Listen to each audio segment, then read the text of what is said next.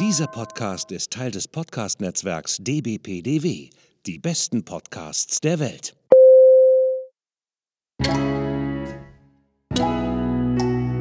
Willkommen beim Podcast von Rockstar TV mit Florian Petzold und Andreas Steinecke. Herzlichen, herzlichen Glückwunsch. Herzlichen Glückwunsch äh, zur 70. Folge Rockstar Podcast.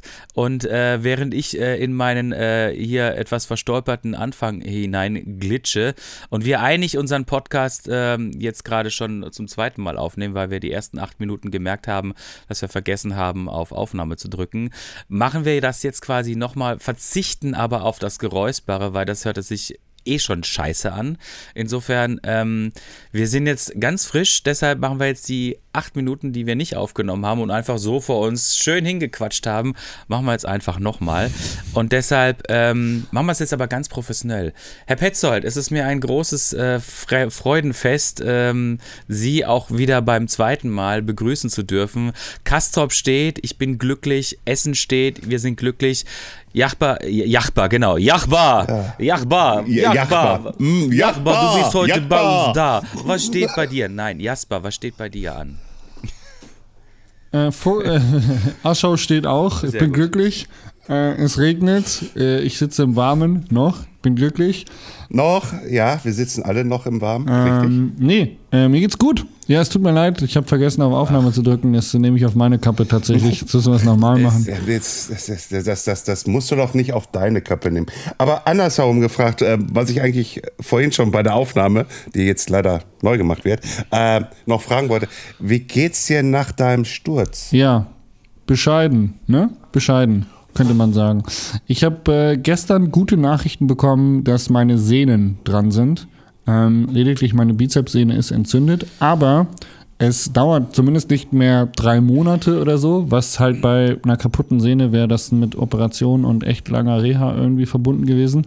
Und ähm, das wurde mir zum Glück gestern, die Last wurde mir genommen.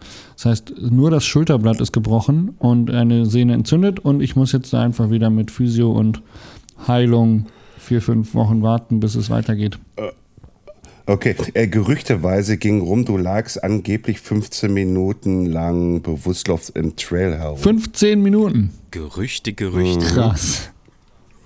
Ja, nee, es war ungefähr eine, also, es war ungefähr eine halbe Minute. Ähm, aber tatsächlich ah, okay. war, ich, war ich noch bewusstlos, als man mich gefunden hat. Also ich ähm, war wirklich bewusstlos und ich weiß nicht, wie lange jetzt meine Nachfahrerin, wir hatten so ein, so ein Coaching, so einen Kurs am Laufen und die Miriam war hinter mir und die hat mich dann irgendwann umgedreht. Ähm, da war ich noch bewusstlos. Ich weiß jetzt nicht, wie lange die zu mir gebraucht hat, weil ich konnte nicht auf die Uhr gucken. Ähm, Ach, echt? Ja, aber es war wohl, keine Ahnung, circa, ich hätte jetzt gesagt, das, eine halbe das sollte, Minute, das Minute, sollte, irgendwas dazwischen. Das sollte, das, soll, das sollte man äh, mal den Herstellern von diesen Uhren äh, mitteilen, weil die haben ja meistens schon so irgendwie, ne, wenn du stürzt, irgendwie halt wird 112 gerufen oder halt Nachbar, äh, deine Freunde oder wie auch immer, dass man vielleicht da so einen Timer noch mit einbaut, um hey. im Nachhinein okay. zu, festzustellen, wie lange man dann äh, äh, weg war. Ich glaube, das wäre eine interessante Kiste irgendwie halt, um mal zu sehen, irgendwie, wie lange man wirklich ist, bis man dann wieder nein, nein, nein, nein, nein, Aber egal. Wir müssen ähm, erstmal wissen, was ist überhaupt passiert. Ja, ja, das sowieso. Das würde ich auch gerne wissen. oh ja, es klingt, es klingt so lustig jetzt, du. aber es ist tatsächlich dramatisch irgendwie. Also ich äh, kann es euch nicht sagen, warum ich hingefallen bin. Es war die Holzanliegerkurve im Bikepark Leogang auf dem Flying Gangster, mhm. die zweite von diesen Steilkurven, die auch im Weltcup sonst mhm. immer drin waren. Da, da, ähm, da fährt man ja recht da, schnell wo der rein. Letzte, letztens der Typ irgendwie quasi äh, abgezogen ist und reingeflogen ist? Reingesprungen ja. ist, genau. Ja, das war die erste Kurve, das ist die Linkskurve und in der zweiten, in der Rechtskurve, die ist jetzt im letzten, in den letzten beiden Weltcups war sie nicht mehr drin, weil man eben vor der Rechtsanliegerkurve links rausfährt, um in, in Wadis Hölle abzubiegen. Und ähm, aber in dieser Rechtsanliegerkurve hat es mich eben hingelegt. Und ich kann euch echt nicht sagen, was passiert ist. Ich würde es euch wirklich gerne erzählen. Ähm, ich glaube, ich war auch ein bisschen so, Körperspannung war raus, Kurs war eigentlich schon beendet. Ich habe gesagt, wir rollen jetzt nur noch runter, haben ein bisschen Spaß und bin da so hingerollt und ey, keine Ahnung, was passiert ist. Äh, ich weiß es nicht. Ich würde es gerne wissen. Vielleicht muss ich jetzt echt nochmal hinfahren ähm, um es dann auszuchecken, weil irgendwie ist es äh, schwer zu sagen. Videobeweis ja. gibt es nicht. Okay. Mhm.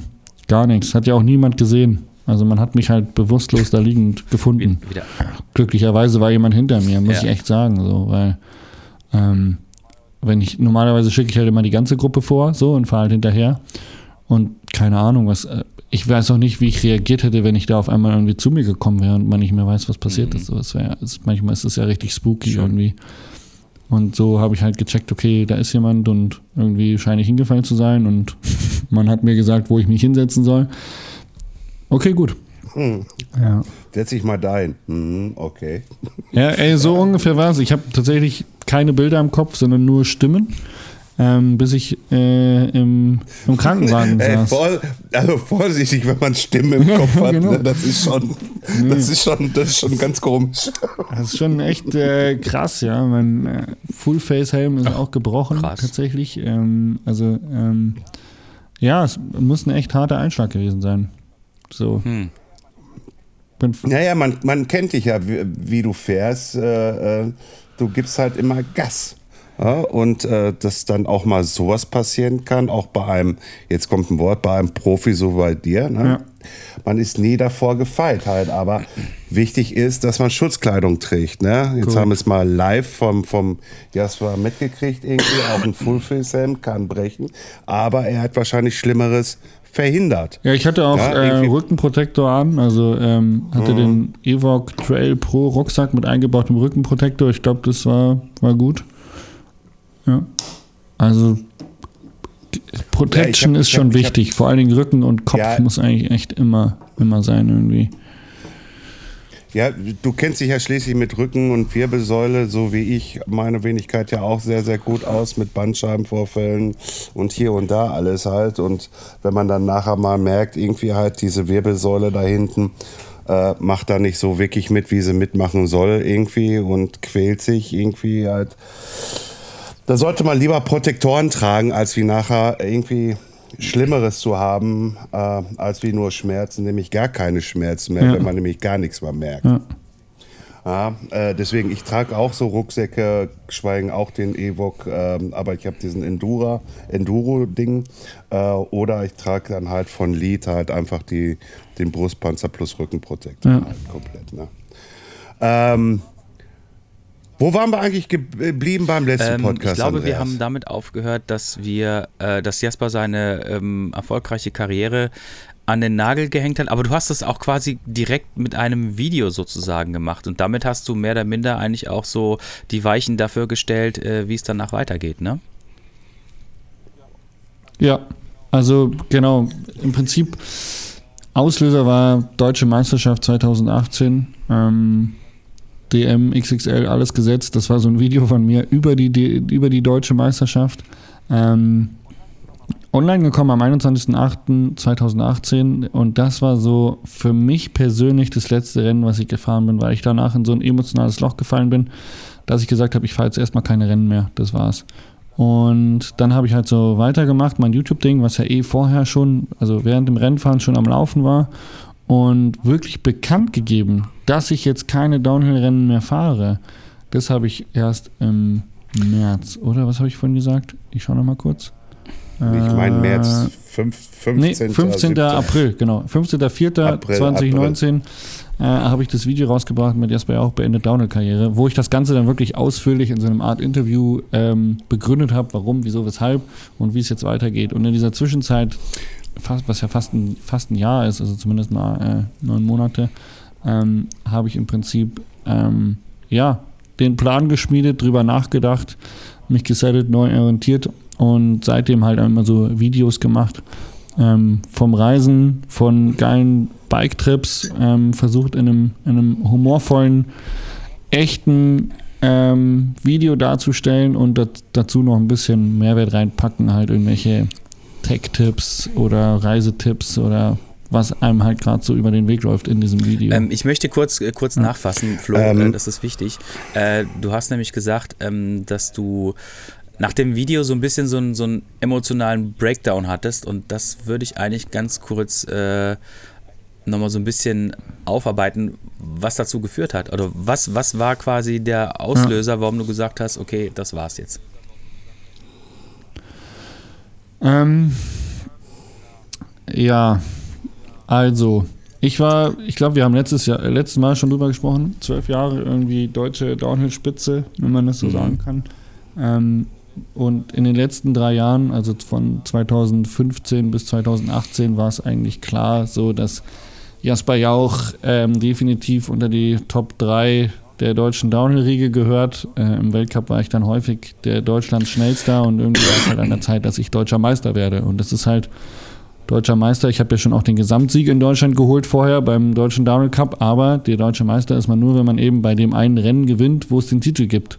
Und das habe ich halt in zwölf Jahren nicht geschafft. Und die letzten drei Jahre war es halt dann schon so, ähm, dass ich mich da so extrem vorbereitet habe, dass das mein Saisonhöhepunkt war, dass ich da gewinnen wollte, ähm, dass ich ja schon so, so ein bisschen Panik hatte einfach immer. Und ähm, nichtsdestotrotz war ich dann wirklich immer on point fit und auch schnell und habe alles Mögliche getan, um da zu gewinnen. Und jedes Mal im Rennlauf hat es mich dann gewickelt oder irgendwas kam dazwischen. Einmal gab es einen technischen äh, Fehler. Ähm, und so, so Geschichten, die haben sich durchgezogen, drei Jahre lang. Und äh, ich war mein Leben lang, das muss ich jetzt mal kurz noch loswerden, das ist so eine Anekdote.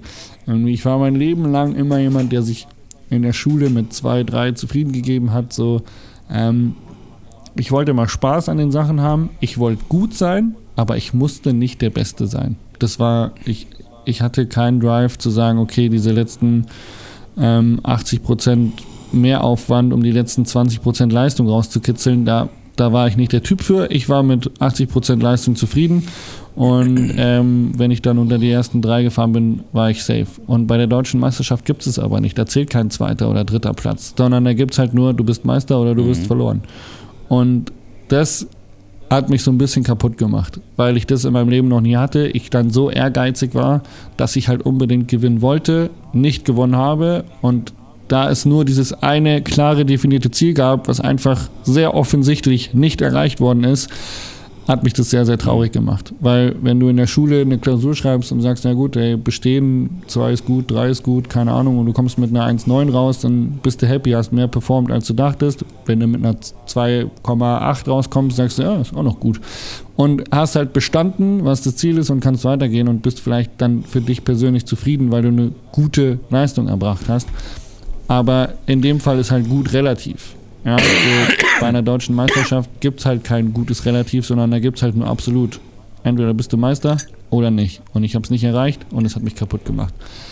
Weil ich halt einfach jahrelang irgendwie dafür gekämpft habe, alle Menschen es mir gegönnt haben, weil ich ja den Rennsport auch jahrelang begleitet habe oder irgendwie auch da, ja, einfach Teil des deutschen Rennsports war und es mir alle gegönnt haben, ich einfach bei, unter den Fahrern sehr beliebt war, aber ich es halt einfach nicht runtergebracht habe. Und das hat mich ähm, emotional richtig hart belastet. Und dann habe ich mir die Frage gestellt, hey, was macht mir eigentlich Spaß noch am Rennfahren, weil ich nebenbei halt eben so viele Videos schon gemacht habe und so viele Marketingaufgaben irgendwie erfüllen musste mit Fotoshootings hier und irgendwelchen anderen Sachen da, um eben überhaupt das Geld zu verdienen, damit ich Rennen fahren kann. Ähm, und dann war der Punkt, okay, ey, weil halt andere Leute wie Steffi Maat und Tobi Wogon haben ja viel früher schon mit dem Rennfahren aufgehört. Ähm, die, die einfach gesagt haben, hey, sie verdienen dann einfach, wenn sie Fotofahrer sind oder wie, wie man es heutzutage nennen würde, äh, mehr Geld, als wenn sie Rennfahrer sind. Und äh, ich bin dann den Schritt auch gegangen und habe gesagt, hey, YouTube-Videos machen macht mir extrem viel Spaß. Mir macht es Spaß, Menschen zu inspirieren und den Schritt gehe ich jetzt weiter, weil Rennfahren macht mich kaputt. Genau. Zu, zu, zu dem ähm, Videos. wie, wie, wie entstehen die bei dir? Hast du einen Kameramann mit? Ich sag mal so, ich, ich bin ja studierter Medienbetriebswirt, also ich kenne es ja wichtig. irgendwie. Ja, das klingt wichtig, ich kann es dir aber Arsch abwischen. äh, äh, äh, ähm, äh, ja, ja, so wie, wie einiges. Ähm, äh, äh, da hast du einen Produktionsleiter, dann hast du einen Kameramann, dann hast du einen Tonmann, dann hast du Belichtung. Weißt du, irgendwie halt so, wenn Großproduktion, und ich war auch selber schon bei Großproduktionen mit dabei, auch selbst live als Kandidat, irgendwie halt, da hattest du ein Kamerateam, äh, also komplett Produktion mit 70 Leuten da herum, äh, äh, für fünf, für sechs Protagonisten und fertig. So das ist jetzt natürlich irgendwie groß, big, ne? Aber hast du irgendwie noch ein, ein, ein, ein Typen, eine Frau, eine Person mit dabei, die dich filmt? Oder sagst, äh, oder Jasper, machst du das? Hey, ich habe hier meine zwei GoPros. Irgendwie eine ist an meinem Mount dran, an meinem Chess-Mount dran, irgendwie halt. Und die andere irgendwie, die habe ich immer so frei per Hand und äh, mach das und platziere die irgendwie. Und wie machst du es? Wie bindest du es auch in deinem Alltag mit ein? Also wenn du dann zu, zu ähm, äh, Veranstaltungen, zu, zu Bikeparks, äh, wie auch immer. Ne? Also wie, wie, wie, wie machst du das? Ja, gute Frage. Ähm, total unterschiedlich. Ich kann jetzt mal so technisch aufzählen. Ich habe zwei GoPros, zwei Insta360 Kameras, ich habe zwei Sony Kameras und mein Handy, was auch Videos machen kann. Äh, Ja. Und meistens benutze ich maximal drei Kameras. Ähm, und genau, das, das ist so die technische Komponente, aber tatsächlich mache ich 90 bis 95 Prozent meiner Videos komplett alleine, ohne irgendwie einen anderen Kameramann oder irgendwas, sondern ich ähm, fange die Dinge ein unterwegs, wenn ich nicht auf dem Rad sitze, meistens mit meiner Sony Alpha 6600 für die Tech-Nerds da draußen, ähm, mit dem SEL 1018 Objektiv. also irgendwie so meine kleine On-the-Go Sony-Kamera, mit die ich zum Vloggen nehme. Ähm, und wenn ich auf dem Rad sitze, tatsächlich meistens mit der GoPro. Äh, GoPro 10, noch nicht die neue. 11 ist, glaube ich, rausgekommen, oder? Ich weiß gar nicht, bei Mhm, welcher Zahl wir gerade raus. sind. Die, die ist jetzt raus. Ähm, auf jeden Fall mit der GoPro filme ich dann die ganze Action. Ähm, ich habe jetzt noch eine neue Insta360 R 1 Inch, diese etwas bessere 360-Kamera, die echt schöne Aufnahmen macht, die einfach einen größeren Winkel einfängt und eine gute Stabilisation hat. Und ähm, wenn ich dann wirklich ein paar schöne Detailaufnahmen vom Bike oder von der, von der Location oder irgendwas brauche, dann nehme ich meine Vollformat Sony Alpha 7 III und mache halt so B-Roll, so nennt man dann im Prinzip die Aufnahmen, die man dann überblendet oder wenn man irgendwelche Fahrräder beschreibt, so äh, dann da, dass man die, die schicken Bilder hat. Ähm, die nehme ich dann damit auf und am Ende haue ich das alles in ein Schnittprogramm rein äh, und habe irgendwie, glaube ich, tatsächlich ein Talent dafür, was so ein bisschen Ästhetik und Flow angeht. Und ähm, bei mir geht das relativ schnell, dass ich dann da einen schönen roten Faden finde.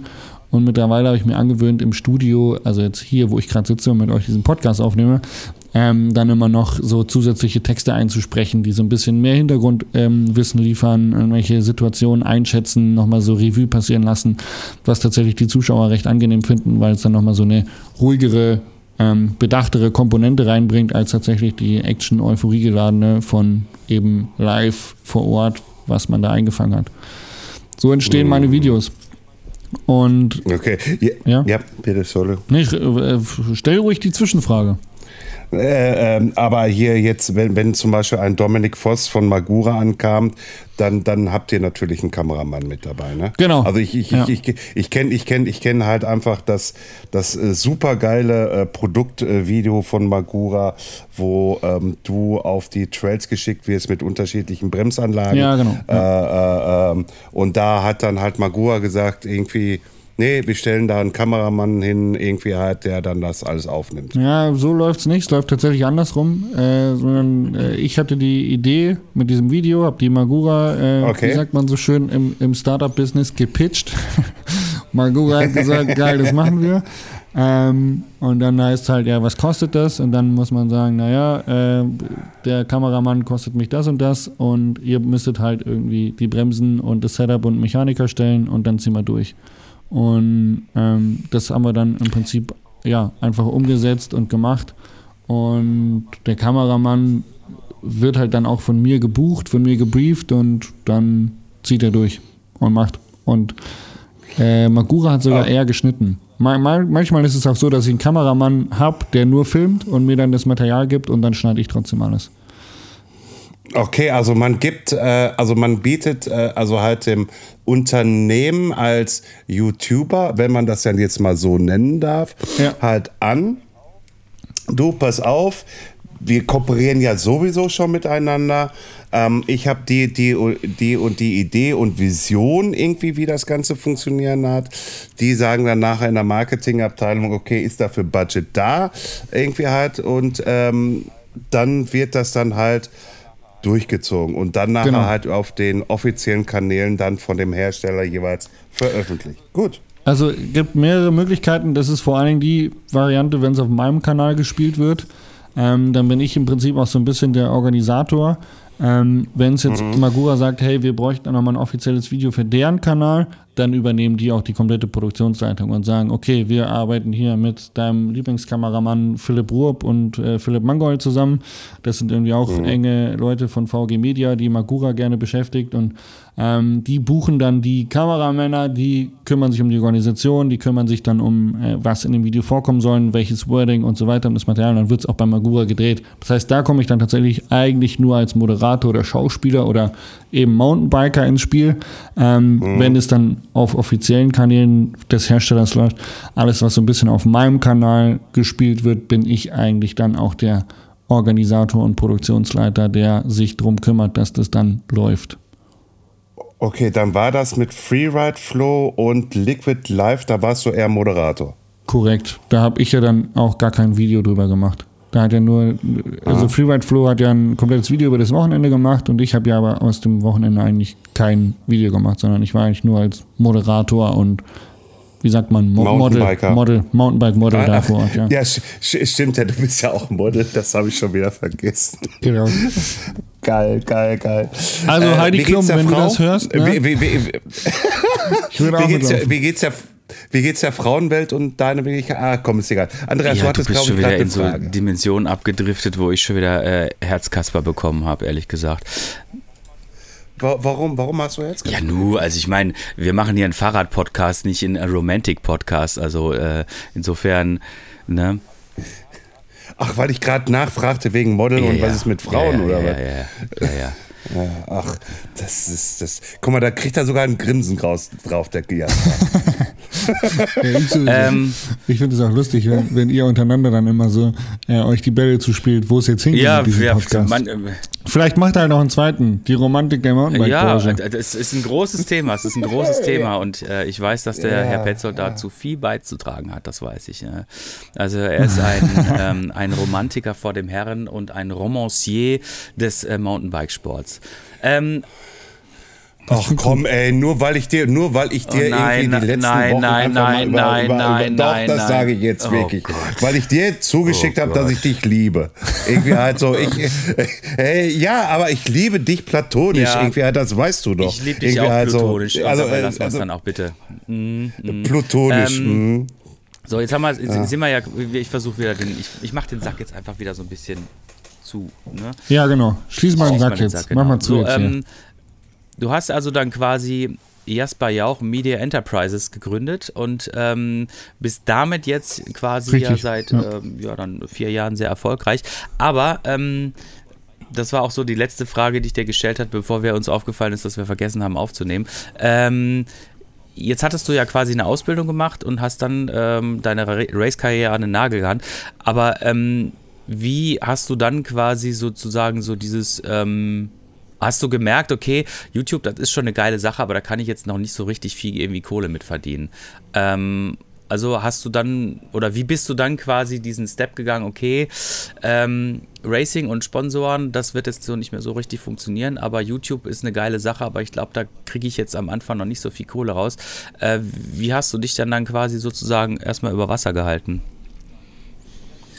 Ja, ich habe ja im Prinzip mit den Sponsoren vorher natürlich abgesprochen, so hey, folgender Plan, ich würde gerne aufhören, Rennen zu fahren und ich würde gerne das YouTube-Ding, was ich ja eh schon gemacht habe, was ja alle schon kannten, weil es ja während dem Rennenfahren auch schon vonstatten gegangen ist, habe ich gesagt, das wird mein neuer Fokus, da habe ich Bock mehr zu machen, äh, folgende Formate möchte ich rausbringen, folgende Idee steckt dahinter, ähm, werdet ihr mit dabei, mich weiterhin zu sponsoren oder äh, seid ihr raus? Und ähm, das war dann der Punkt, äh, wo ich dann einfach gesagt habe, gut, dann ziehen wir durch, dann machen wir es. Und ähm, die sind halt dann dabei geblieben, haben mich mitgesponsert, somit war mein, ich sag mal, Grundeinkommen auf jeden Fall safe. Und äh, das ist dann jetzt mit der steigenden Reichweite und den steigenden Followerzahlen, steigenden Klicks äh, auch stetig weiter gestiegen. Also ich muss ehrlich gestehen, ich verdiene deutlich mehr Geld als damals als Rennfahrer. Ja, optimal wird. Ja, wie viel verdient man, wie, wie viel verdient man denn so als YouTube-Star? Das werde ich jetzt nicht sagen. Eine hochinvestigative Frage. Ja, ich habe neulich, ich habe ich hab neulich, neulich haben wir äh, durch so ein, ähm, so ein Interview gesehen auf YouTube, auch irgendwie so ein äh, öffentlich-rechtlicher, glaube ich. Und dann haben sie die Frage gestellt über, was verdienen sie? Und dann, weil es so eine unangenehme Frage in Deutschland ist, weil wir einfach, wir Deutschen reden einfach nicht über das Gehalt oder was wir verdienen. Ja. Ähm, und das äh, ist super interessant. Und ich versuche gerade mehr mit den deutschen Mountainbikern drüber zu sprechen, für was man wie viel Geld bekommt, damit da untereinander von den Profis quasi mehr transparent herrscht, damit wir uns nicht verarschen lassen von, ähm, von Sponsoren. Ähm, und also muss sagen, ich habe dieses Jahr hab ich wirklich viel gearbeitet und wenn man das alles eins zu eins runterrechnen würde in Tagessätze, dann könnte man auf jeden Fall sagen, ich habe zu wenig verdient. Okay. Da, da, das ist ja Also, wenigstens schon mal Wenn eine. man, wenn man dann mit so einem Gewerkschafter äh, sprechen würde oder irgendwie so einem Tarifvertragler, wenn man dem das vorrechnet, wie viele Tage ich gearbeitet habe und was da am Ende des Jahres übrig bleibt, wird er wahrscheinlich sagen, gut Junge, also dann such dir mal einen neuen Job. Okay, alles klar. Na ja, gut, aber ich meine, das ist doch prima. Also, äh, wenn du quasi da so einen so einen relativ smoothen Übergang vom, vom Racing, ich meine, du hast ja, wie gesagt, du hast ja gesagt, du hast es schon vorher angefangen. Insofern so war es ja eigentlich quasi gar nicht so abrupt, sondern es war ja wirklich ein fließender Übergang. Ähm, Ja, und was man, glaube ich, auch nochmal einwerfen muss, ist, das ist ja meine große Leidenschaft. Ne? Also Mountainbiken, ich habe es gestern beim Arzt wieder festgestellt, weil äh, der Arzt ist ein Spätzle, äh, also das heißt bayerisch Freund, ist ein Freund von einem Freund von mir und äh, der, der, der ist Windsurfer, Surfer, auch Sportler durch und durch und ist eben Schulterexperte und dann habe ich irgendwie, als er so mit mir geredet hatte, habe ich kurz darüber nachgedacht, was wäre, wenn er jetzt sagen würde, sie können kein Mountainbike mehr fahren. Und es war so in meinem Kopf, dieses, diese Aussage, du kannst kein Mountainbike mehr fahren, du sollst kein Mountainbike fahren, die hat, die, die geht nicht. Die kommt nicht an. Also das, weißt du, es funktioniert nicht, weil das, es ist mein Leben. So, ich kann das nicht, ich könnte jetzt nicht sagen, das ist mein Job und ich suche mir jetzt morgen einen anderen und fahre dann aus Freizeit-Mountainbike oder irgendwie, das, das funktioniert nicht, weil Mountainbiken ist mein Leben. So, alles dreht sich darum. Und das macht natürlich auch extrem viel Spaß, wenn man so eine große Leidenschaft hat, mit der man dann irgendwie sich so intensiv auf allen Ebenen auseinandersetzen kann. Also menschlich, wie jetzt mit euch. Wir haben einen Podcast, der eigentlich um Mountainbike geht, aber eigentlich setzen wir uns ja gerade mit menschlichen Dingen auseinander und nicht nur mit dem Fahrrad. So, also man setzt sich menschlich mit dem Mountainbike auseinander, dann lernt man sich, kann man sich technisch extrem tief verlieren über Material, Upgrades, dies, jenes, das, Vergleiche, whatever. Und fahrtechnisch, also um das Können selber und dann aber auch noch um die Abenteuer und Erlebnisse, die, die man damit hat. Also das ist ja die Tiefen einer, einer solchen Sportart, die sind ja endlos. Und das ist eigentlich so geil, weil ich verdiene oder ich arbeite in, in einem Metier, was mir extrem viel Spaß macht. Und das ist genau das, was ich gerade gesagt habe. Wenn man dann diese ganze Arbeit mal runterrechnet, die ganzen Stunden, Minuten, die da reinfließen, dann ist das ein richtig schlecht bezahlter Job. Ähm, aber jetzt klingelt es hier gerade, deswegen bellt mein Hund.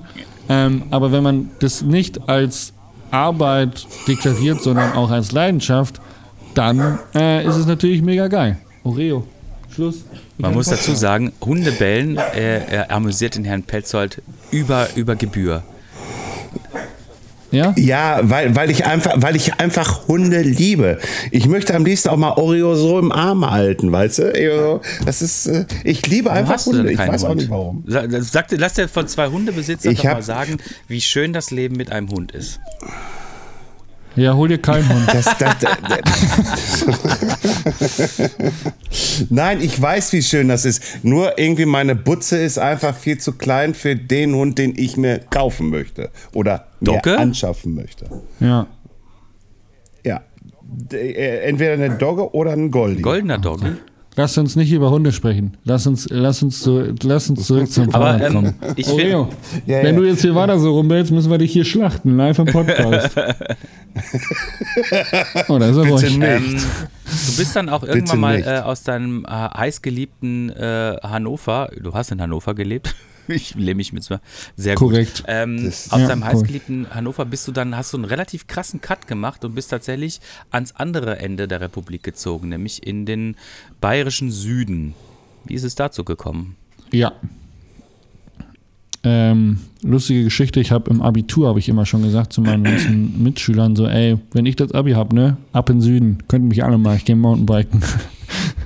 Ja, das hat dann leider nicht so funktioniert.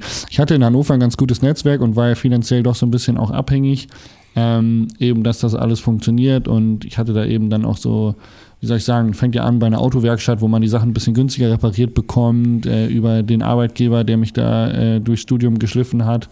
Ähm, hatte ich da oben halt so ein bisschen mein Netzwerk, warum ich da eigentlich nicht weg wollte oder auch nicht weg konnte, finanziell gesehen.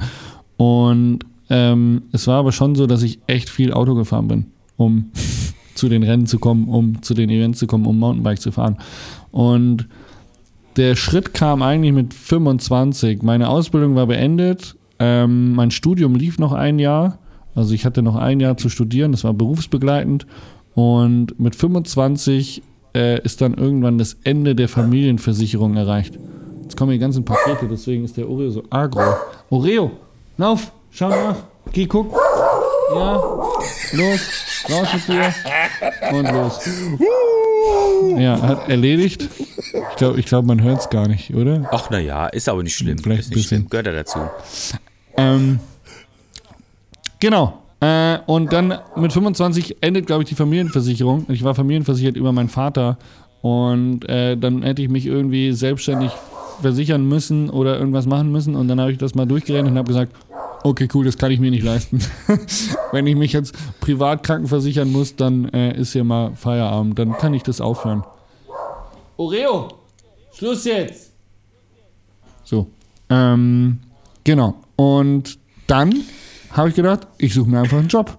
Ich äh, bewerbe mich, suche mir einen Job, bin angestellt und umgehe das, Pro- der, die, die Problematik, dass ich mich äh, privat äh, krankenversichern muss.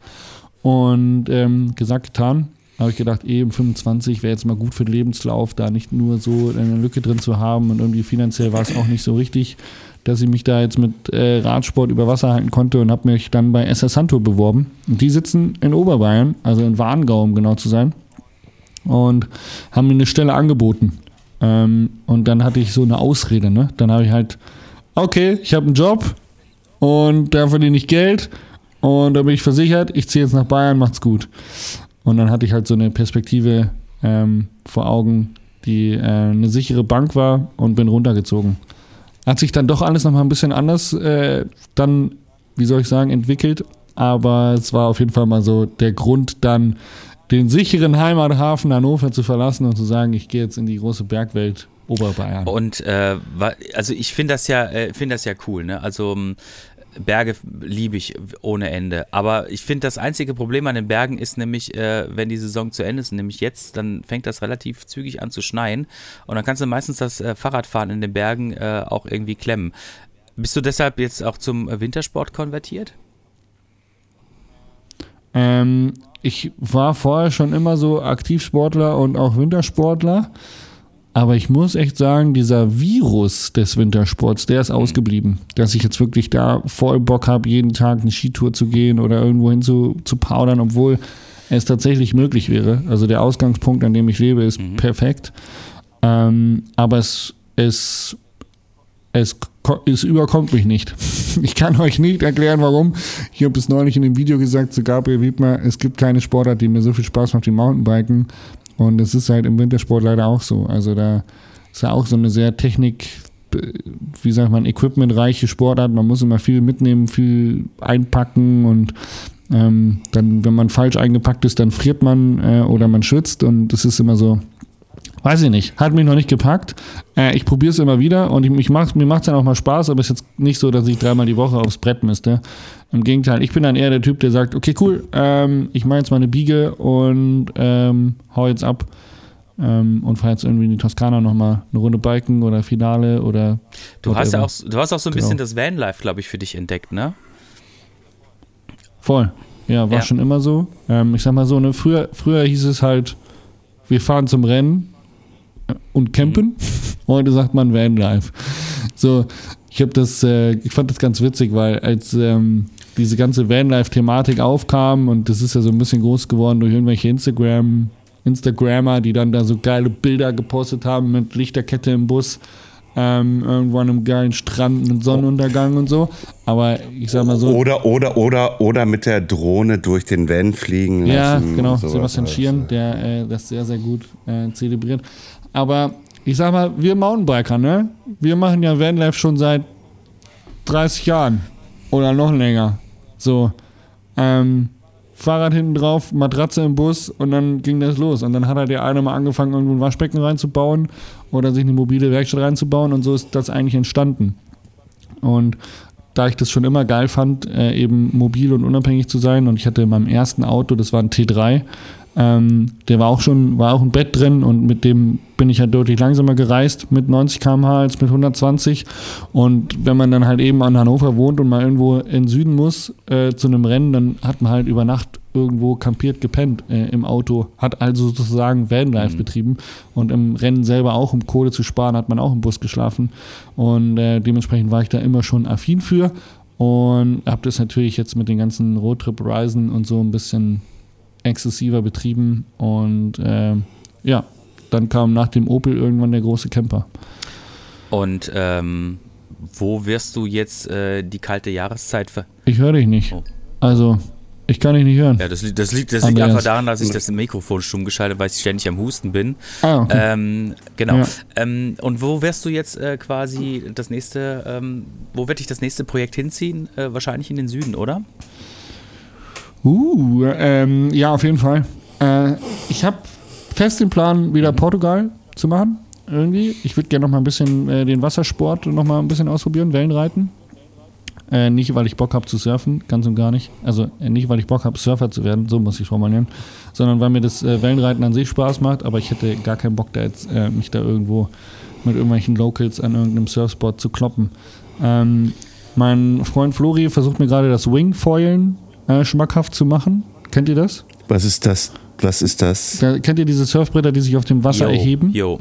Oder diese Segelboote? Das nennt man Foil. Dieses, diese Welle, also dieses Segel unter Wasser, dass das, dass das Ach, Gefährt das, sich ja, anhebt. ja, wo, wo, wo, wo man dann so, so wippenderweise Kann, genau, irgendwie kann man dann, auch, je nachdem, Ah, unterschiedliche okay. Varianten. Und das Foil, das kann man eigentlich an jedes Brett oder an jedes Boot dran bauen und ab einer bestimmten Geschwindigkeit erhebt es sich aus dem Wasser und hat eben eine deutlich weniger ähm, Widerstand. Das heißt, man kann viel, viel kleinere Wellen surfen, man kann bei viel weniger Wind aufs Wasser gehen, um äh, äh, mit, äh, Wind, mit, mit einem Segel zu arbeiten. Und es hat viele Vorteile. Unter anderem kann man eben halt auch an Surfspots surfen, ähm, die viel zu kleine Wellen haben. Und äh, das ist vielleicht so ein bisschen, wo ich mich jetzt auf den Zug springe und sage, hey, das, das probiere ich jetzt mal aus. Ähm, weil das fände ich geil, einfach, wenn man irgendwo eine Miniwelle hat und einen geilen Strand hat und auch wenn man eigentlich nicht surfen könnte, kann man mit dem Ding vielleicht doch surfen. Und das würde ich geil finden. Weil ich keinen Bock hätte jetzt mich mit Locals, die so hang loose sind und sich dann doch gegenseitig auf die Schnauze hauen, weil irgendeiner vor ihnen die Welle genommen hat. Das ist richtig krass, finde ich. Da sind wir Mountainbiker echt cool. Auf jeden Fall. Ähm, apropos Mountainbiker, wie empfindest du generell so ähm, unsere Mountainbike-Community? Ähm, es gibt ja immer wieder, es, es, gibt ja oft immer so diese Diskussion, äh, die erleben wir bei uns im Podcast ja auch ganz oft, äh, weil wir uns natürlich auch Leute einladen. Ähm, dass sich so die unterschiedlichen äh, Ausprägungen unseres Sports nicht immer so ganz grün sind. Und da natürlich ganz prominent äh, die E-Biker, ähm, die von den Biobikern immer wieder schön drauf rumgehackt wird und andererseits dann auch wieder auf den Biobikern rumgehackt wird und äh, die hacken sich dann wieder selber irgendwie äh, ein Auge aus oder sowas, ne? Wo wir dann immer so denken, so, ey, ganz ehrlich, Peace, ne? Peace, Love and Happiness. Äh, wir sitzen alle auf dem Fahrrad und haben Spaß dabei. Aber ähm, wie ist so deine Einschätzung dazu? Jetzt vielleicht nicht unbedingt generell zum E-Biken, sondern eher so, wie empfindest du so unsere Community? Ähm, ich glaube, diesen Hass gab es ja früher auch schon.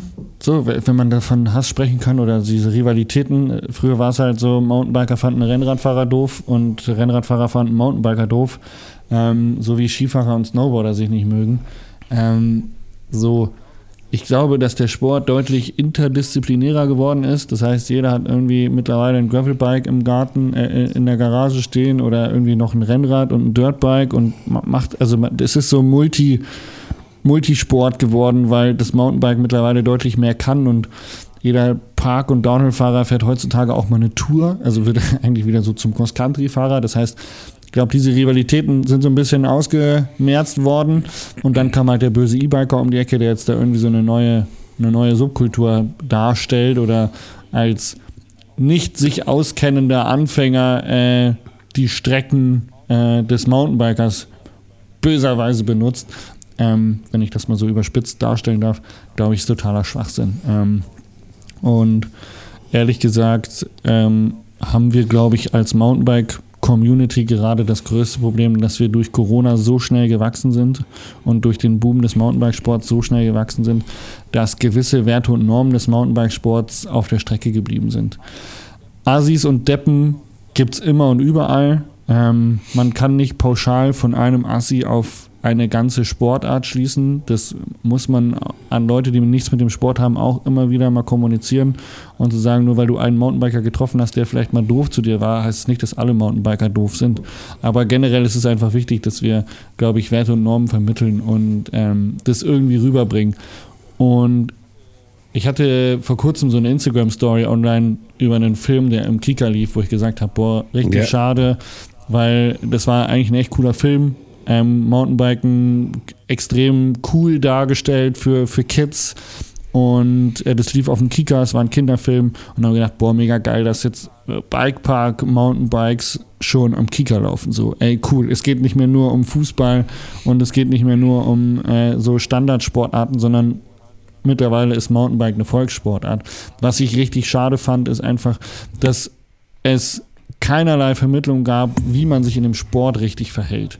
Weil bei jedem anderen Sport hast du halt klare Regeln. Ja? Wenn du jetzt Fußball nimmst und dann äh, stellst du das überspitzt dar in einem Kinderfilm, dann geht es halt darum, dass einer böse fault und am Ende weiß man, okay, der darf nicht faulen, das ist körperliche Verletzung, es gibt eine gelbe Karte und im Zweifelsfall eine rote Karte und dann ist man der Buhmann, weil man vom Platz muss. Ähm, diese sportlichen Regeln gibt es halt im Mountainbikesport noch nicht, ja. Also es gibt die Trail-Etikette oder diese Werte und Normen, die wir pflegen oder versuchen zu kommunizieren. Aber das ist ja keine niedergeschriebene Regel wie jetzt im Fußball, ein Abseits oder ein Elfmeter.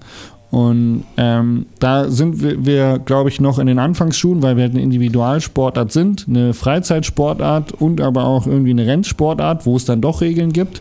Und das alles ist ein so großes, vielseitiges, vielfältiges Konglomerat an Disziplinen, ähm, dass wir da noch nicht den richtigen Weg gefunden haben, ähm, dass alle Leute über die richtigen Werte und Normen beim Mountainbikesport aufgeklärt haben. Weil, wie gesagt, es ging dann so ein bisschen darum, wie die Leute reagiert haben auf meine Instagram-Story und dann gab es halt auch einen, der gesagt hat, boah, hey, diese JBL-Box-Kids, die gehen halt gar nicht, also die sich so eine Lautsprecherbox irgendwie ans Fahrrad oder in den Rucksack klemmen und dann lautstark mit Musik unterwegs sind und dann äh, um die Kurven driften. Und ich, ehrlich gesagt, persönlich finde es halt voll cool, wenn sowas ist. Also im Bikepark, wenn die Kids mit einer Boombox unterwegs sind, finde ich es mega nice. Also ich finde, es ist einfach so, ja, ein bisschen Punkrock, ein bisschen Spaß an der Geschichte und es ist ja genauso im Skisport. Die gibt es ja auch, ja, und Abriss-Ski ist ja nichts anderes. Aber das passiert halt in einem abgesteckten Raum und in dem Raum, der extra dafür gemacht ist. Und es sollte halt nicht auf den Home Trails im heimischen Forst passieren, wenn du dann irgendwie da Tante Erna über den Weg läufst und die Kids schredden mit lautstarker Musik äh, im Drift um die herum. Da muss ich auch sagen, ey, ja, ist dann nicht mehr cool. So, im Bikepark cool, da dürft ihr euch austoben, macht es ruhig, ähm, nehmt Rücksicht generell, aber ähm, entfaltet euch, seid wer ihr sein wollt, aber nehmt halt Rücksicht auf andere und Leben und Leben lassen fängt halt genau damit an, dass man äh, sich selber entfalten darf, aber eben auch anderen Menschen den Raum lässt, äh, sich zu entfalten. Und wenn der ruhige Wanderer durch den Wald gehen möchte und die Ruhe genießen möchte, dann kann ich das sehr gut nachvollziehen, dass der sich drüber ärgert, wenn eine Horde Mountainbiker ähm, mit Mountainbike, äh, mit Boxen an den Mountainbikes vorbeikommt, dass er sich dann ärgert. So, ich bin ein bisschen abgeschwiffen. Äh, alles gut, alles gut. Aber auch äh, zu dem Thema, ähm, sprich Holger mal an äh, von Fitlock. Ähm, da gibt es doch äh, die Möglichkeit, irgendwie Ja, genau. halt sich Den- so, äh, so ein Getränkehalter, Ding- ja, mit dem Bo- ein Bohrerverschluss, Getränkehalter. äh, Bohrverschluss, ja. ja. richtig. Da kannst du auch die JBL-Box, warum? Ich mache das nämlich, wenn ich nämlich äh, abends Bock hatte, irgendwie bei mir auf die Zeche zu fahren, Ja. die Naturerholungsgebiet ist, um mich oben hinzusetzen, zwei, drei Bierchen zu trinken, meine Musikbox am Rahmen mit dran und fertig halt einfach. Ist total genial. Ja, irgendwie, ich kenne das. Äh, ja, du hast damit vollkommen recht. Irgendwie halt, macht es bitte nicht irgendwie im Wald oder irgendwie sonstiges. Im Bikepark finde ich das auch vollkommen legitim. Ähm, sie- Siehst du das Genau. dann auch so ein bisschen, ähm, also du bist ja mit, dein, mit deinen Videos stellt man sich ja, oder generell, wenn du ein Video auf YouTube veröffentlichst und hast eine gewisse Community, du bist ja auch so quasi, ähm, ja, es ist halt sowas, äh, es ist sowas wie Fernsehen, ne? Ähm, du stellst dich quasi da und die Leute interessiert das und die gucken das gerne an. Siehst du dann manchmal auch so ein bisschen deine Funktion auch so ein bisschen darin, den Leuten genau das, was du jetzt gesagt hast, nämlich diese Etikette und das ähm, auch das Zwisch Zwischenmenschliche ähm, ähm, zu vermitteln, ja. Ich glaube, das kommt in meinen Videos, also die Leute, die regelmäßig meine Videos gucken oder Podcasts hören, die wissen, dass eigentlich genau das so ein Teil meiner Aufgabe ist oder ein Teil meiner Persönlichkeit ist, diese Werte und Normen zu vermitteln und da äh, Menschlichkeit in den Vordergrund zu stellen, aber eben auch Vernunft. Ähm, Mhm. Ja. Punkt. Und ich glaube, das sollte wichtiger werden bei allen, allen Profis. Allen Mountainbike-Profis. Und das, ich sehe das, äh, wie, jetzt muss ich mich wirklich vorsichtig ausdrücken, wie ich das, ähm, wie ich da die Kurve kratze, aber ich sehe das bei einigen sehr großen Idolen, die äh, sehr in den Himmel gehypt werden, ähm, die da vor allem ähm, Ruhm, pers persönlichen, äh, persönlichen Ruhm ähm, und halt auch finanziell sehr viel Geld mitverdienen. Was aber vergessen wird, ist, dass sie den Geld, die sie verdienen, das Geld mit Mountainbikesport und zum Mountainbikesport gehören, eben damit er weiterhin funktionieren kann, damit er weiterhin äh, so betrieben wird, gehören auch gewisse äh, Werte und Normen und die bleiben häufig auf der Strecke. Also ähm, es gibt so ein, ein oder andere virale YouTube-Videos äh, von Mountainbike-Profis ähm, und ja, die sind witzig, die sind sehr humorvoll und das ist schön und gut, aber ich würde es halt geil finden, wenn man das irgendwo mit einbindet, dass das dass man einfach, ey, wie damals im Fernsehen, dass halt man drunter schreibt, hey, dieser Stunt ist auf einem abgesperrten Gebiet entstanden, bitte nicht nachmachen. So Jackass-mäßig.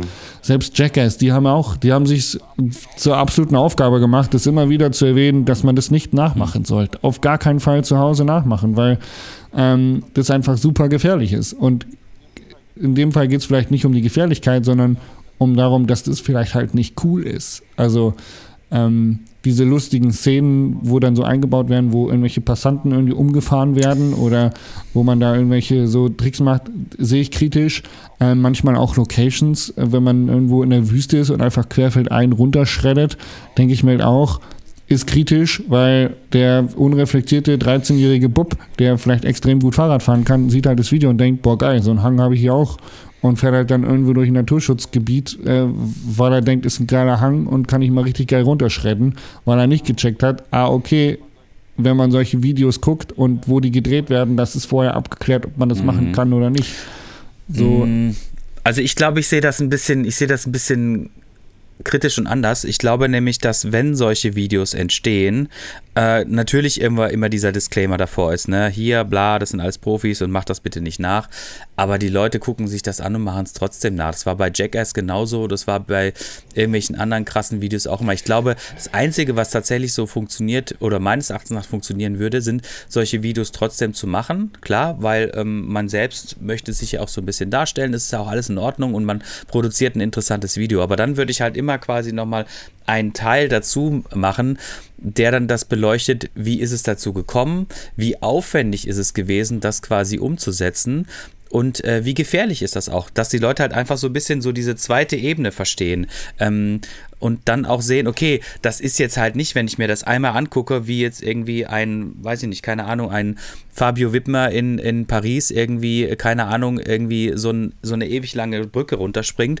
Natürlich kann ich das zu Hause versuchen, irgendwie bei mir zu Hause ähm, in der City und sowas, aber mir muss halt irgendwie auch klar sein, dass wenn ich, wenn das irgendwie nicht funktioniert, dass ich mich da ordentlich lang mache. Ne? Und insofern, wenn man dann meines Erachtens nach immer so ein bisschen nochmal so die andere Ebene zeigt, nämlich wie aufwendig das ist und wie viel auch man an eigenem Wissen und Fähigkeiten mit einbringen muss, dann ist das den Leuten, glaube ich, klarer, dass das halt irgendwie nicht so einfach äh, zu copy und pasten ist. Mhm. Da gehört Also, aber also dazu. ich, ich, ich, ich habe aber da auch nochmal eine ganz, ganz andere Meinung. Du kannst, egal was du machen möchtest, es ist halt richtig, dass man da vorschreibt, bitte mach das zu Hause nicht nach. Da sind wir uns drei, glaube ich, einig. Es ist wichtig, dass man das dazu schreibt. Nur versetz dich mal bitte als, oder versuche es nochmal, dich als 13-Jähriger rein zu versetzen, irgendwie. Der skippt diese, die, diesen Disclaimer und sagt, ich will das jetzt mir anschauen. Bom, und dann geht er hin und macht das. Ich habe damals mich auch in den Einkaufswagen gestellt und bin in die Ecke gesprungen. Äh, so wie bei, bei, bei Jackass. Ja, irgendwie halt so, irgendwie, ich glaube, Ey, ist ja auch, einige haben ist ja auch in gemacht. Ordnung. Das ist Äh, doch die Lernkurve. Du willst dich doch als Jugendlicher auch irgendwann mal Ja, musst du dich ja daneben benehmen. Und das ist ja völlig in Ordnung. Deswegen sage ich ja auch, hey, Kids, geht in den Bikepark, schreddet mit lauter Musik, macht Kurven kaputt, whatever, könnt ihr im Bikepark, könnt ihr euch austoben. Und die, genau diese Kids werden auch irgendwann mal besoffen an der Bushaltestelle irgendwie was kaputt machen. Kommt halt vor im Leben. Ist halt so. Scheiße bauen und dann dafür gerade stehen. Völlig in Ordnung.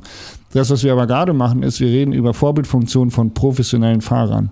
Und da Ja. gehört eben dazu, das, was du gesagt hast, Andreas, wenn du halt sagst, hey, macht halt ein Vorher-Nachher-Video, dann gehört halt dazu, dass der professionelle Fahrer vielleicht auch mal sagt, ah, die Szene wird richtig gut funktionieren und klicken, kann ich aber mit- mit meiner Vorbildfunktion nicht vereinbaren. Und das findet aber, glaube ich, nicht statt.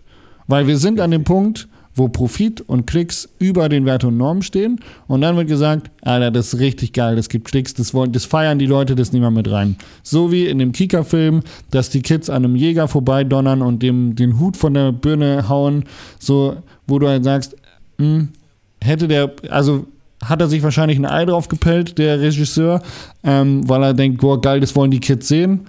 Ist aber halt einfach weit weg von Vorbildfunktion und funktioniert halt nicht. Und das ist genau der Punkt. Ähm, Geht es jetzt nur noch um Profit und Klicks und, und geil oder wollen wir eine Message transportieren? Und ich glaube, die Message, die muss mehr verstanden werden bei Profis, weil wir sind, wir sind keine Extremsportart mehr, wir sind keine äh, kleine Nischensportart, äh, in der man eine Subkultur leben kann und es vielleicht mit Kunst begründet. Das Thema ist vorbei, ja, so wie bei BMX fahren ohne Helm, äh, wie beim BMX ohne Helm fahren. Die Zeiten sind vorbei. Wir sind eine große Breitensport, wir sind Volkssport geworden. Mountainbiken ist angekommen und dementsprechend gibt es da auch gewisse Regeln und äh, Werte und Normen, an die man sich halten und die man auch, glaube ich, promoten sollte. Und dann vielleicht mal die eine oder andere Szene so, okay, fuck, würde ich gern machen, aber mache ich auch, weil ich Bock drauf habe, aber ich film's halt nicht und promote's halt nicht. Das ist wie, dass ein, ein deutscher YouTuber hat eine Verantwortung gegenüber Secret Trails, ja. Ich gehe jetzt auch nicht raus und fahre irgendwie zum nächsten geilen Secret Spot und film den und sag, ey geil, hier ist meine, hier ist meine, äh, hier ist mein Komoot-Link, wie ihr da hinkommt. Äh, ganz im Gegenteil. So, als wir in Stuttgart gefilmt haben, habe ich vorher mit dem Mountainverein in Stuttgart gesprochen, so, ey, wie ist die Problematik? Können wir da filmen, können wir da nicht filmen? So, wenn wir da jetzt äh, Secret Trails sagen, die nicht offiziell sind. Ähm, hab mit den anderen Leuten gesprochen, die die Trails da pflegen. So, ist das in Ordnung? Und dann kommt halt die Rückmeldung, ja, bitte macht es, weil wir brauchen ein Druckmittel und Mountainbiken in Stuttgart ist eh viel zu klein und äh, wir müssen da mal zeigen, was da abgeht. Und okay, kommuniziert, drüber gesprochen, kein Ärger. So, und wenn man da einfach mit einer gewissen Vernunft rangeht und einer gewissen Vorbildfunktion, dann wird es dem Sport allen, wird's den ganzen Sport besser machen. Ja, Punkt. Ende. Aus. Mehr habe ich nicht zu sagen. Mickey Maus. Äh, nein, du hast damit vollkommen recht, irgendwie halt so, ne? Diese Vorher-Nachher-Videos. Also ich sag mal so, ich habe da auch immer nur von einer Personalie immer alles schön und bunt gesehen. Mittlerweile ist er mal auf den Trichter gekommen, irgendwie halt ähm, auch mal Szenen zu zeigen, irgendwie halt, wo er auch stürzt. Ne? Irgendwie halt, um, um da auch mal nochmal, auch da den Kids draußen zu zeigen. Unser Sport, der ist nicht so, sch- ne? der kann auch mal wehtun. Ne? Das auch, was mit dir ja passiert ist. Ja. Ne? Irgendwie, man sieht dich halt fahren, du fährst brachial, irgendwie, bist aber ehrlich und sagst, hey, ich habe mich umgedreht und ich habe nur Stimmen gehört. Ja, ja. Ne? Bom, irgendwie halt. Habe ich einen Fehler gemacht, irgendwo, ne? Irgendwie und halt dadurch weiß man irgendwie halt, der Sport ist gefährlich. Ich weiß gar nicht, in Winterberg sind dieses Jahr einige auch hops gegangen. Ja, das muss man auch mal halt einfach betonen. Der Sport ist gefährlich, wenn du im Bikepark fährst, auch. Auf jeden Fall. Du warst gerade Freeze, Jasper. Ich habe gesagt, der Mountainbike-Sport ist halt einfach auch gefährlich und man hat es gesehen auch in Winterberg, Ja. dass da ein paar Leute hops gegangen sind halt. Ja, einfach. genau. Ja. Ne, um, um, um das jetzt mal, ne, also sie sind tödlich verunglückt halt einfach. Und Ja. ähm, der, der Sport ist halt einfach auch gefährlich, wenn man ihn dann in diesem Rahmen ausübt. Ähm, apropos einfach. Gefährlichkeit und äh, du bewegst dich ja oder generell, wenn man Enduro fährt oder Downhill fährt, dann bewegt man sich in der Regel auf einem relativ schmalen Grad zwischen ähm, Fehlertoleranz und äh, es endet eher eher scheiße. Ähm, Gibt es für dich quasi irgendwo so Lines, äh, wo du sagst so, ja, also ich kann echt viel fahren, aber ich glaube, das ist mir einfach jetzt eine Nummer zu heftig, das mache ich jetzt einfach nicht. Oder ist das, ist das ein, oder ist das ein Prozess, wo du sagst, okay, das entwickelt sich, weil ich jetzt älter werde, weil ich vielleicht auch irgendwie mir gegenüber mehr Verantwortung habe und früher hättest du gesagt, ach weißt du was, fuck it, ich mach das jetzt einfach. Oder bist du immer noch so, dass du sagst, okay, nee, das ist alles so im Rahmen dessen, was ich irgendwie machen kann und ich probiere es einfach mal aus. Boah, schade, hätte ich jetzt gerne ein Foto von diesem Gesicht gemacht von Jasper. Boah, jetzt kommt so ein bisschen wieder die Weltcup-Arroganz durch. Äh, immer wieder, wenn ich mit äh, Corby oder jetzt auch mit dem Viper Gabriel unterwegs war, so, ähm, dann sind die immer, die Leute sind überrascht, wie gut ich Fahrrad fahren kann. So der ein oder andere YouTuber, äh, YouTube-Zuschauer, der sieht schon, okay, ja, der Jesper kann schnell fahren und krass fahren. Aber dadurch, dass ich halt immer nur die GoPro-Perspektive habe und jetzt nie wirklich viel an krassen Edits arbeite, wie jetzt einen Fabio Wiedmer oder einen, Corby oder so, glaube ich, haben die Leute gar nicht auf dem Schirm, wie gut ich Fahrrad fahren kann. Und dann habe ich meistens so diesen Aha-Effekt, okay, krass, doch, der Jasper, der kann echt gut Fahrrad fahren und der ist auch noch schnell. Und ähm, tatsächlich bin ich in Bikeparks eher so, ja, nee, geht alles klar, springe ich alles und da ist ein 5 Meter Road Gap, ja gut, dann stelle ich mich oben drauf, schieb hoch und spring's. Ist wirklich so. Ähm, es gibt da wirklich wenig, wo ich sage, okay, nee, ist mir jetzt zu gefährlich. Was mittlerweile dazu kommt, ähm, ist, dass ich das nicht mehr bei jedem Wetter und jedem Gemütszustand und wie auch immer mache, sondern dass halt so langsam, okay, dritter Tag in Folge auf dem Fahrrad, ähm, müssen wir den heute springen oder machen wir das lieber morgen? So, da, das kommt schon zustande, dass einfach auf den Körper gehört wird, dass man sich sagt, okay, ähm, könnte das jetzt in die Hose gehen oder bin ich mir sicher, dass ich das schaffe? Und diese Vernunft mit der Gesundheit ist doch gewachsen, ja. Aber ich glaube, ich bin immer noch jemand, der sagt, wenn er eine geile Linie sieht, dann ziehe ich durch und mach's, weil ich halt einfach, ich lebe für diesen Sport und ich finde es halt mega geil, neue Lines auszuprobieren. Also vor allem so auch technische Passagen, ja. Ich weiß, als ich im Sommer auf La Palma war, gab es auch wieder super technische Passagen. Und Philipp sagte, ja, das wird krass da unten, da musst man schauen, ob du um die Ecke kommst. Und ich war so, okay, auf jeden Fall will ich das schaffen, weil ich die Herausforderung gesehen habe. Und dann kam ich halt an und habe gesehen, jo, das ist halt, also klar, ist cool, wenn man es schafft, aber es ist einfach nur bescheuert, weil wenn du hinfällst, bist du halt tot. Okay. So, und dann habe ich gesagt, gut, ähm, ich lasse es sein. Und dann bin ich stehen geblieben, habe abgeschoben und gesagt, ey, wofür? So, selbst auf Video, ähm, weil klar hätte ich jetzt diese eine geile Spitzkehre, Schotterstufe da irgendwie fahren können und Philipp hätte gesagt, boah, du bist so krass. Aber es hätte halt auch komplett in die Hose gehen können und dann ist halt Feierabend. Ähm, und bei einer steilen Schotterkurve, die man zum ersten Mal fährt, ähm, passiert es halt häufig mal, dass man irgendwie aus Versehen gerade den falschen Spot anfängt oder das Vorderrad einen Ticken rutscht und man muss einen Fuß setzen und wenn der Fußsetzmoment unsafe ist, das heißt, selbst dieser Notausstieg unsafe ist, dann lasse ich es lieber sein.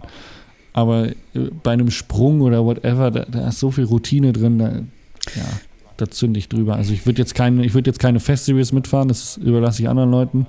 Aber ähm, so im Bikepark oder so normale Trails, da komme ich Ja, wenig an meine komm, Grenzen. komm, komm. Ich, wo ich das Video mir angeschaut hatte, wo du das erste Mal mit Freeride Flow gefahren bist, das war ja auch noch eigentlich kein offizieller, also der wird, wurde ja dann Genau, äh, ja, genau, erst offiziell. ja. Und, und, und, und da bist du da ja auch schon irgendwie also für dich war es, ist es doch wirklich so irgendwie scheiß drauf. Irgendwie, ich gucke sowieso meine 20 bis 25 Meter vorwärts. Ja. Irgendwie halt äh, und, und ähm, ich weiß, ich, ich bin das Fahrwerk, ich habe das Fahrwerk unter meinem Arsch. Ich weiß, wie viel, wie viel äh, Luft auf, dem, auf den Reifen drauf ist. Ich weiß, was mein Fahrrad mit mir tut. Ja.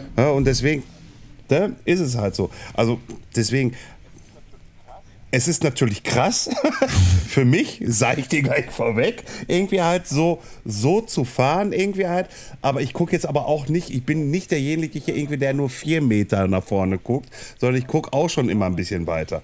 Ja, aber ich bin ja auch schon 45 Lenzen, von daher, ich habe manchmal mehr Angst irgendwie als die. Also ich unterschätze mich auch manchmal. Also, ne, also da kannst du, da kannst du eigentlich springen, Petzo. Warum Ja, das nicht? das- da ich irgendwie, ja, ich weiß nicht, irgendwie ist die Schere im Kopf drin. Ähm, mal eine rein hypothetische Frage. Deine Also- Stimme ist wieder weg. Okay, meine Güte, ey. Das kommt von dieser ganzen Husterei. Wir schneiden das raus. Ähm, äh, okay, Nee, wird nichts rausgeschnitten. Ähm, mal eine rein hypothetische Frage. Angenommenerweise, die Ethertons würden sagen, ah, den Jasper, das ist ein cooler Deutscher, den laden wir jetzt mal ein zur Red Bull Hardline. Würdest du das machen? Die, Fra die Frage habe ich dieses Jahr schon ein paar Ja, Mal gehört. Perfekt. Ja, äh, ich würde auf jeden Fall hinfahren. Ja, ich würde ich würd ja sagen. Man würde sagen, ich komme vorbei. Ähm, und es, ich meine, es sind ja viele Fahrer am Start, die dann am Ende nicht mitfahren, die dann das Training mitmachen und sich das Event geben, aber dann am Ende vielleicht doch sagen, okay, nee, äh, den Sprung springe ich nicht und wenn ich den Sprung nicht springe, brauche ich nicht mitfahren. Ähm, dann ist es so, also ich würde aber auf jeden Fall, ich würde die Anledung, die Einladung annehmen und würde hinfahren und es mir angucken. Ähm, und würde dann schauen, was ich mache. Weil, also, ich erinnere mich zurück, 2013, erste Weltmeisterschaft in Südafrika. Ähm, da gibt es 25 Meter Table. Die sind wirklich 25 Meter lang, ein Table. Und ähm, die, du musst schon so quasi einen halben, dreiviertel Kilometer weiter oben, da hat man so eine Art Canyon, da musst du dann die Bremse aufmachen und da einfach Vollgas runter, dich klein machen, so wie es geht, damit du diesen Table in die Landung bringst. 25 Meter. Und ich habe es das erste Jahr nicht geschafft. Im Jahr drauf, 2014, war ich dann beim Weltcup da, in Südafrika wieder. Peter Maritzburg. Und ähm, da war es dann so, okay, geil, ich will den jetzt springen und hab's aber nicht hingekriegt. Ähm, und hab dann einfach einen Südafrikaner, also bin einfach zu kurz und dann fliegst du halt 22 Meter und klatscht halt einfach oben drauf. Und dann musst du halt kurz mal die Pobak zusammendrücken und dann klatscht du halt nochmal fünf Meter später in die zweite Landung, also ins Flat, weil du, ja, quasi- du kommst auf den Table auf, dann hast du den Rebound und dann überfliegst du nochmal die Landung und klatscht unten nochmal ins Flat. So, und ähm, das habe ich äh, zweimal gemacht und dann dachte ich, gut, jetzt wird's gefährlich. Ähm, und dann habe ich einen Südafrikaner ähm, da kennengelernt, der gesagt hat, komm, ich zieh dich rüber. So, und bin ihm einfach hinterhergefahren und ja, krasse Story auf jeden Fall. Ähm, hab's aber dann sauber in die Landung geschafft und äh, fand ich mega beeindruckend. Hat halt einfach zwei Jahre gedauert und ich glaube, dass viele, wenn man so mit den Leuten bei der Hardline spricht oder die Interviews sich anguckt, die sagen halt auch, ey, man braucht halt Commitment und man braucht Erfahrung und erste Mal Hardline würde ich mir auf jeden Fall gerne mal angucken und im zweiten Jahr fange ich vielleicht dann an, andere Dinge zu springen oder mich drüber ziehen zu lassen, weil das alles so ein bisschen im Unterbewusst gesackt ist und man in der Zwischenzeit das so ein bisschen sich vorgestellt hat. Aber wenn man zum ersten Mal vor so einem 30-Meter-Sprung steht, puh, da ist die Landung ziemlich weit weg. Also, Ja, dieses Road Gap, das ist schon echt äh, brachial. Das sieht, das sieht im Fernsehen schon brachial aus und im Fernsehen sieht alles immer klein aus. Insofern will ich mir gar nicht Ja. vorstellen, wie das Ding irgendwie in live ausschaut. Und ähm, es ist auch erstaunlich immer, weißt du, ich glaube, das war letztes Jahr oder vorletztes Jahr, glaube ich, war, der- war der Fischi irgendwie da und er hat eigentlich alles sauber runtergebracht und Ja. beim letzten, äh, was war das, ein Gap oder sowas oder auch ein, ich glaube, es war ein langes Gap oder so, ist er, im- Ja, genau, der Zielsprung. Zielsprung ist ja irgendwie zu kurz gekommen und dann hat er sich da irgendwie zer, zerbeult und da habe ich gedacht so, oh Gott, oh Gott, ey, der wird nie wieder lebendig aufstehen. Aber er ist unkaputtbar und äh, hat es tatsächlich geschafft, aber äh, mega Respekt. Also jeder, der sich da irgendwie da diese, diese Line runterstürzt, also das ist so brutal, was die da gebastelt haben. ja. Du, das hatte ich doch auch, das hatten wir doch auch, wo, wo der Fischi da die, die, die Skisprungschanze da runtergeknallt ist. Da dachte ich auch so irgendwie, jetzt ist Feierabend, da bewegt sich kein Millimeter mehr. Ja, Der ist, der ist verrückt. Ich liebe den, aber der ist verrückt. so. Stunde ist rum. Boah, Ja. ging schnell. Ging schnell. Vielen Dank. War eine tolle Stunde. Ja, fand ich auch. Hat Spaß gemacht. Echt? Fandst du auch? Ja. Machen wir Part 3 oder was? Auf gar keinen Fall. euch, gar mit Fall. euch nur mit, Mit-. Nee, das, das geht gar nicht. Das geht. Aber kurze Frage einmal noch. Sag mal, warst du mal hier in der Gegend und warst mal auf der Halde Hoppenbruch? Nee. Einfach Ja, nein. dann muss. Ja, dann, dann, dann, dann muss ich mal jetzt hier, glaube ich, mal eine Einladung aus. oh, danke. Ja, ey, Heide, hört sich gut an. Komm mal Ne? vorbei. Irgendwie halt, ähm, dann, dann, dann, wir sind ja in Kontakt, irgendwie halt, ähm, dann sagst du mal einfach, wann das, das machen wir dann, ne? Bom. Ne? Irgendwie halt fertig und dann gucken wir mal, wie wir was hier hinkriegen und dann ist schön und schick. Ja, würde mich freuen. Sehr gerne. Ja, gerne. Sehr schön. Gerne. Gut, dann, dann sage ich Dankeschön, lieber Jasper. Ich sag Dass danke, du ja. dir heute, heute dir die Zeit genommen hast und äh, ja, einen Schwank erzählt hast, warum, weshalb, weswegen. Und äh, Ja, äh, Andreas? auch das zweite Mal hat genauso viel Spaß gemacht wie das erste Mal. Es war auf jeden Fall eine andere Geschichte, die wir heute erzählt haben oder die du uns erzählt hast.